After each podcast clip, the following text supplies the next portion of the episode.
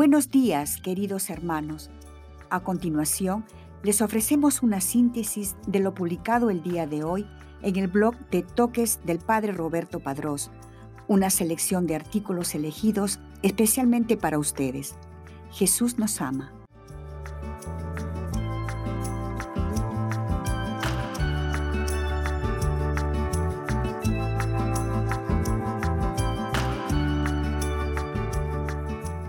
Hoy día la iglesia conmemora a San Efrén.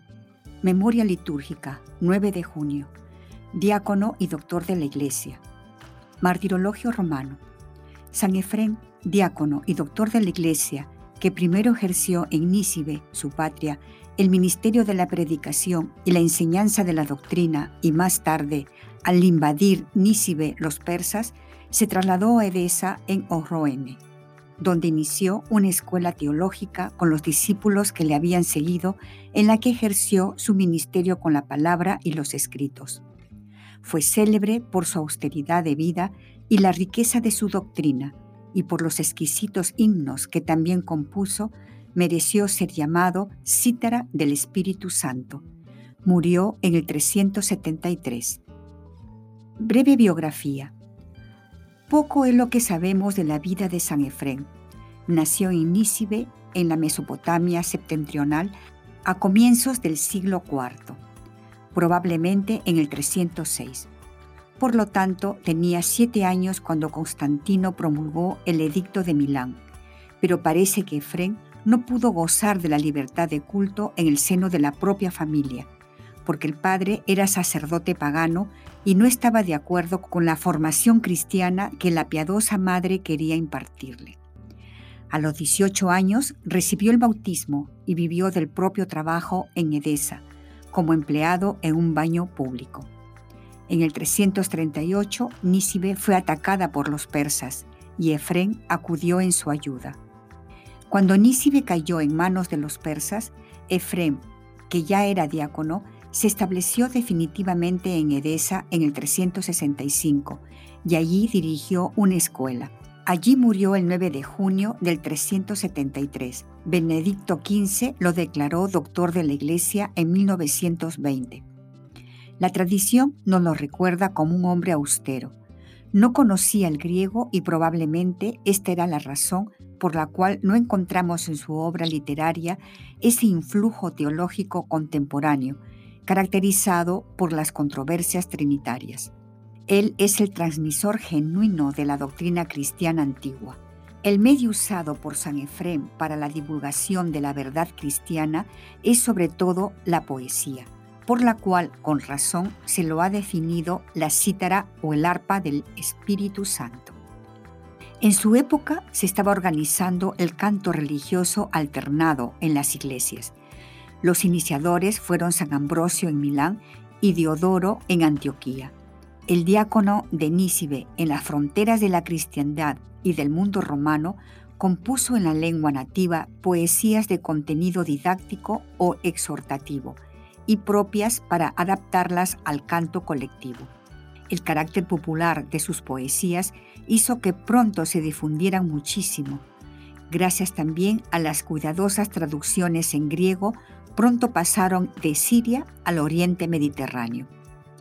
Efrén no escribía para buscar éxitos literarios, él se servía de la poesía como un excelente medio pastoral. Hasta en las homilías y en los sermones usaba este medio como captación y seducción del espíritu. El profundo conocimiento de la Sagrada Escritura le ofrecía a su rica vena poética el elemento más original para penetrar en los misterios de la verdad y sacar útiles enseñanzas para el pueblo de Dios. Efrem es también el poeta de la Virgen, a la que dirigió 20 himnos y a quien se dirigía con expresiones de tierna devoción. Él llamaba a María más resplandeciente que el sol, conciliadora del cielo y de la tierra, paz, alegría y salud del mundo, corona de las vírgenes, toda pura, inmaculada, incorrupta, beatísima, inviolada, venerable, honorable. A continuación, compartimos una oración mariana compuesta por San Efrén. Mi Santísima Señora, Madre de Dios, llena de gracia, tú eres la gloria de nuestra naturaleza, el canal de todos los bienes, la reina de todas las cosas después de la Trinidad, la mediadora del mundo después del mediador. Tú eres el puente misterioso que une la tierra con el cielo, la llave que nos abre las puertas del paraíso, nuestra abogada, nuestra mediadora. Mira mi fe, mira mis piadosos anhelos y acuérdate de tu misericordia y de tu poder. Madre de aquel que es el único misericordioso y bueno, acoge mi alma y mi miseria y por tu mediación hazla digna de estar un día a la diestra de tu único Hijo. Amén.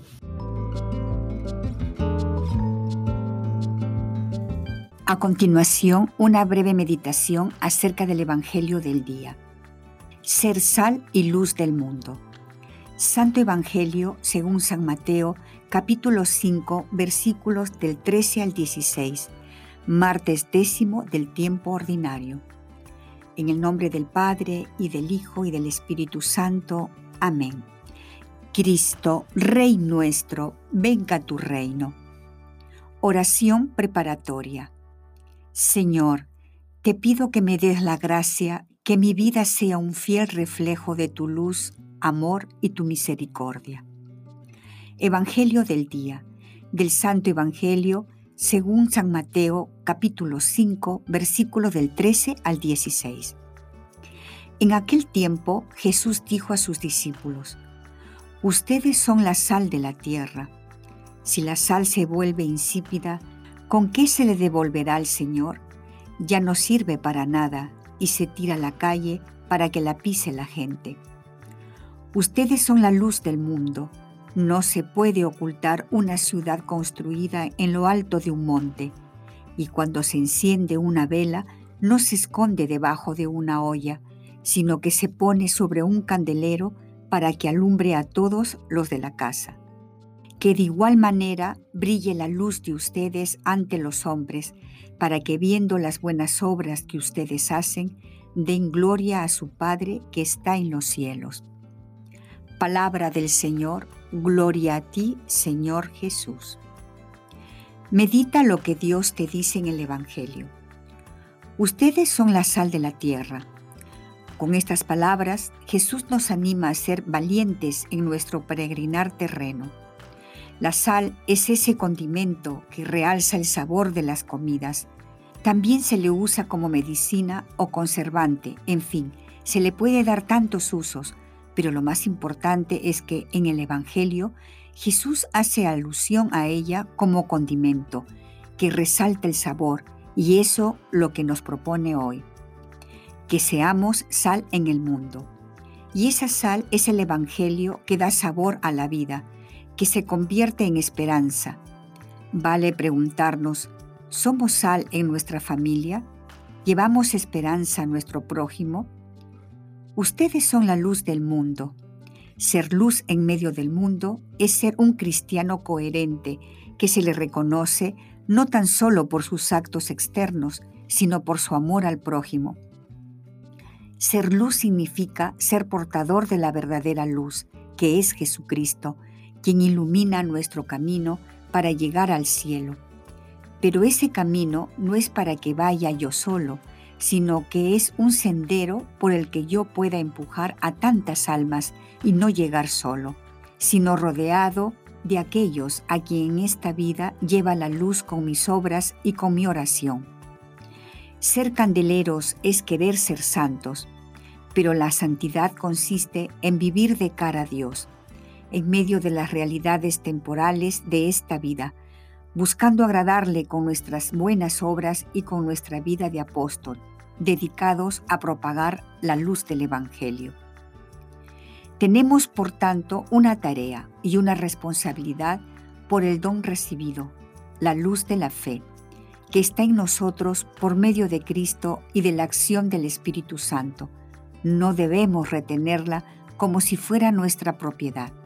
Sin embargo, estamos llamados a hacerla resplandecer en el mundo, a donarla a los otros mediante las buenas obras y cuánto necesita el mundo de la luz del Evangelio que transforma, sana y garantiza la salvación a quien lo acoge. Esta luz debemos llevarla con nuestras buenas obras. Ángelus, Su Santidad Francisco, 5 de febrero de 2017. Diálogo con Cristo. Esta es la parte más importante de tu oración.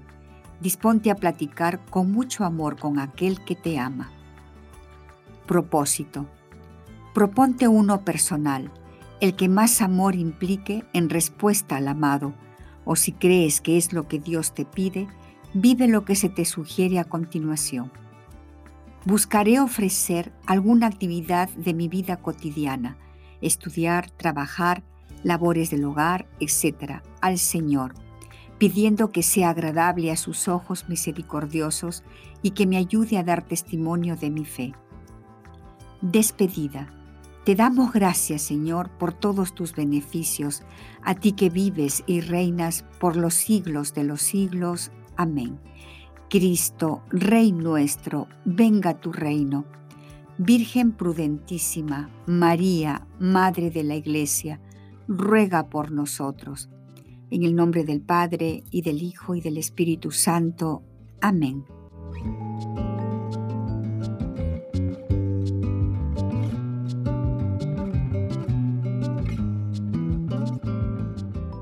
Y para terminar este artículo, si la sal se vuelve sosa, un mensaje que viene de Dios y que transforma el mundo con la fuerza humilde y firme de un poco de sal.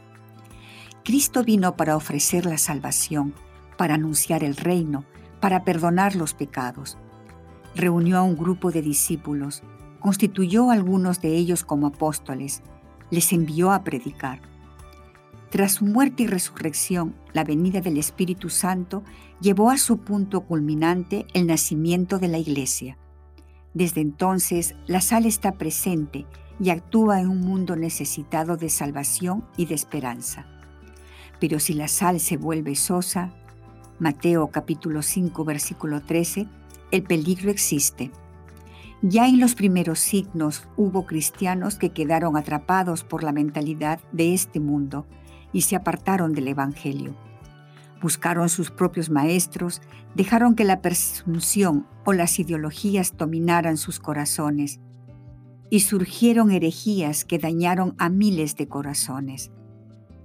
La historia de la Iglesia Católica está marcada por el gesto de tantos bautizados que un día dejaron de mirar al Maestro. Se apartaron del Papa y de los obispos que enseñan la verdadera doctrina católica y buscaron sus propios intereses, no los de Cristo. También hoy no resulta difícil encontrar a quienes dejan a un lado el credo y los concilios, desde el primero, Éfeso, hasta el último, Vaticano II, y que elaboran sus propios catecismos personales, o quienes interpretan la Biblia según teorías incompatibles no solo con la fe, sino con la sana filosofía, o aquellos que pactan con una modernidad enfermiza y acogen ideas propias de los hijos de las tinieblas. La lista de errores ha sido y es desoladora. Unos por falta de preparación, otros por deseos de aparecer y de ser aplaudidos por los hombres, otros simplemente para sumarse a proyectos mundanizantes que nada tienen que ver con la fe católica, porque piensan de un modo semejante al de los modernistas condenados por San Pío X. Otros porque suponen que serán acogidos si aceptan lo que ya tantos otros han aprobado, abortos, eutanasias, matrimonios que no lo son y una larga lista de desórdenes morales y de atentados contra la justicia. Mientras millones de hombres y mujeres esperan la llegada de la sal verdadera, la que conserva, la que limpia heridas, la que perdona pecados, la que introduce en el dinamismo pascual de muerte y resurrección con Cristo. Encontrarán en nosotros corazones creyentes y preparados, lámparas encendidas de quienes desean brillar con la luz de Cristo? La pregunta estremece, mas no debemos temer la Iglesia ha pasado por oscuridades desoladoras en tantos momentos de su historia, pero la fidelidad de corazones abiertos a la gracia y fieles a la fe ha permitido que la nave de la Iglesia superase tormentas y transmitiera a cada generación un mensaje que viene de Dios y que transforma el mundo con la fuerza humilde y firme de un poco de sal.